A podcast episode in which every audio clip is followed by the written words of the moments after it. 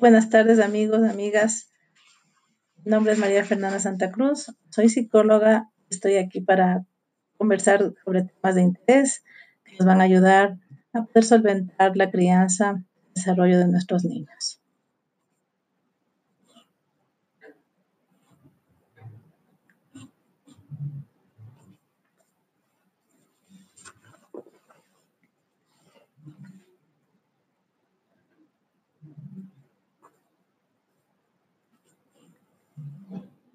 Bueno, el tema de hoy es la timidez en nuestros niños.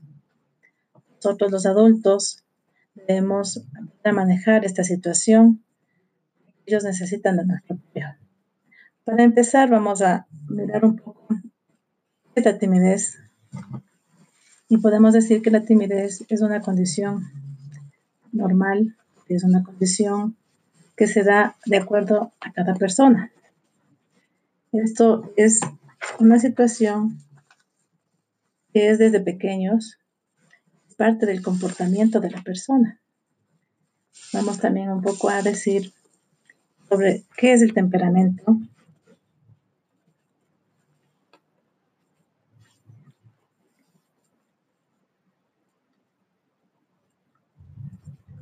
Y el temperamento es una combinación de aspectos biológicos.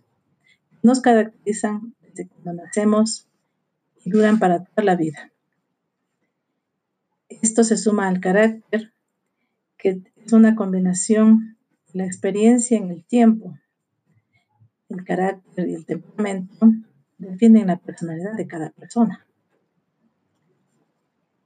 De acuerdo a una clasificación de Hipócrates, tenemos cuatro clases de temperamento.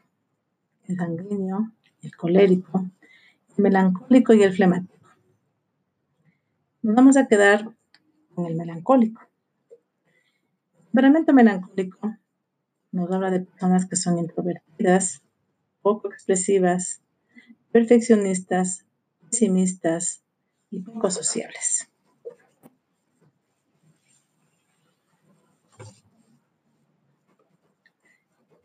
Dicho esto, Vamos a nosotros ahora a poder definir qué es la timidez.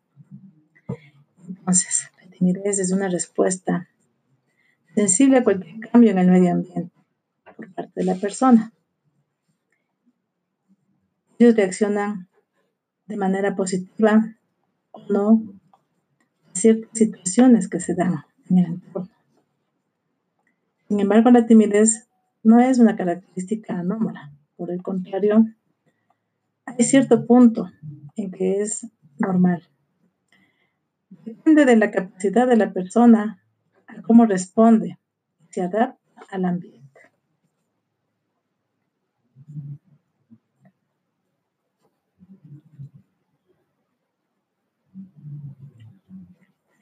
Pues bien, vamos nosotros ahora a ver qué características se presenta para que nosotros reconocer que un niño, que nuestro hijo, es tímido. Los padres debemos estar atentos al comportamiento desde pequeños. Para ahí poder descubrir cualquier situación que se esté presentando en ellos. No descuidar el observarlos y poder situar si hay algún cambio. La timidez es el conjunto de emociones se dan como el miedo, la tensión, el aumento de la frecuencia cardíaca, la inseguridad, desconfianza, autoestima baja.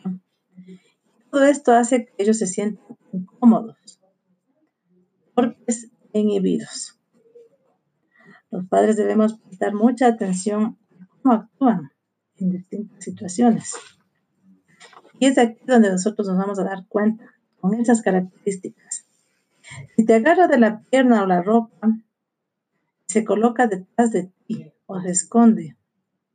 Si llora fácilmente, más aún si lo vas a dejar. Si no disfruta de las actividades, mirada es hacia abajo, esquiva, no te mira a los ojos. La postura no es la correcta. Entonces podemos nosotros ya estar hablando de una timidez. En casos más avanzados puede presentar accidentes en su ropa, temor o romper las reglas o equivocarse, miedo ante situaciones nuevas, necesita de aprobación constante, no se desenvuelven adecuadamente, su voz es temblorosa y vacilante. A ellos se les dificulta la convivencia, iniciar un juego, sostenerlo. Se sienten inferiores, son menos amistosos, son pasivos, amigables. Por eso muchas veces son rechazados. No debemos confundir con la actitud antisocial, con el comportamiento antisocial. No lo es, no lo son. Ellos sufren cierta ansiedad que no les permite actuar libremente.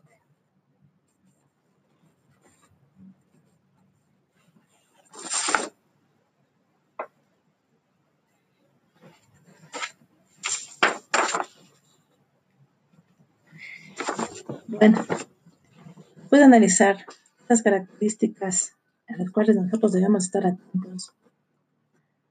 ¿Qué podemos hacer? Podemos hacer como adultos, como padres, como tutores, como profesores, para ayudarlos? Entonces nosotros, basándonos en ese trípode, vamos a dar ciertas recomendaciones para ayudarlos apoyarlos.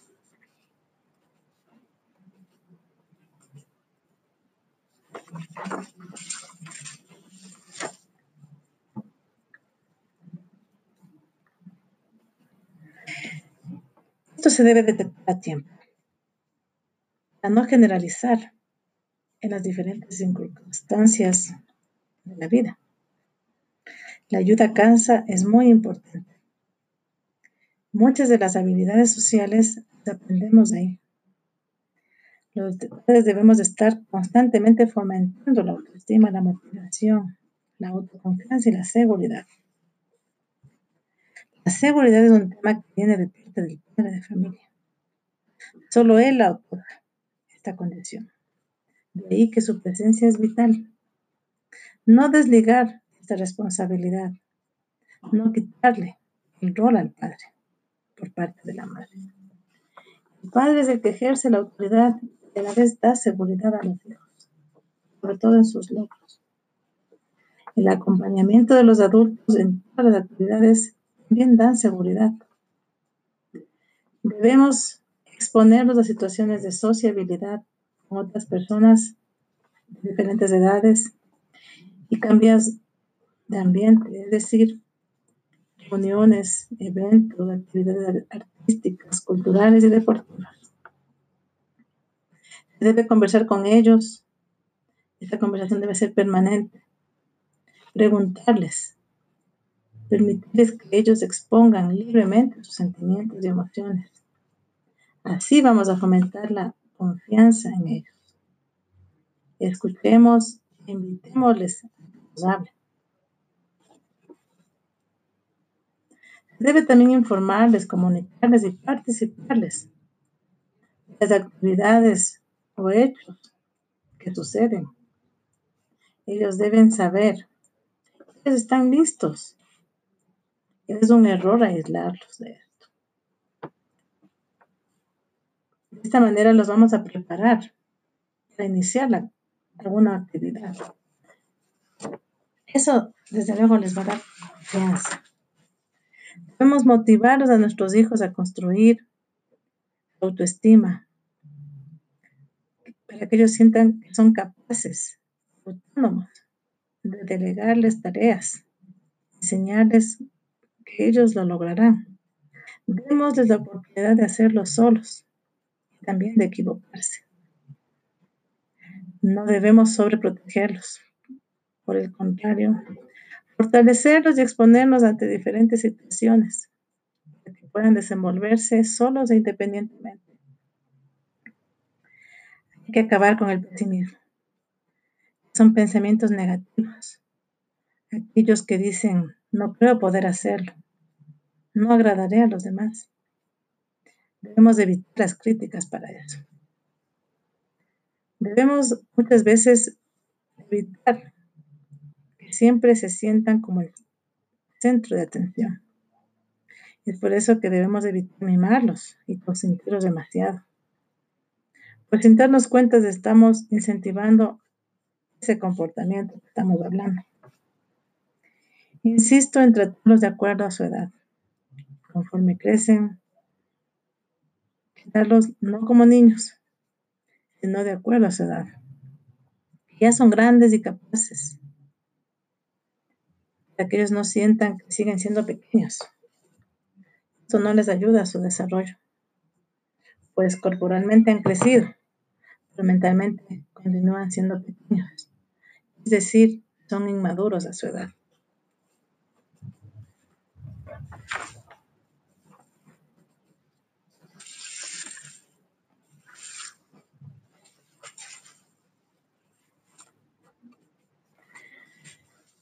Son unas simples recomendaciones para que nosotros tomemos en cuenta qué es lo que estamos haciendo con nuestros niños. La ayuda es desde casa. Es en casa donde se debe fomentar y desarrollar todo esto.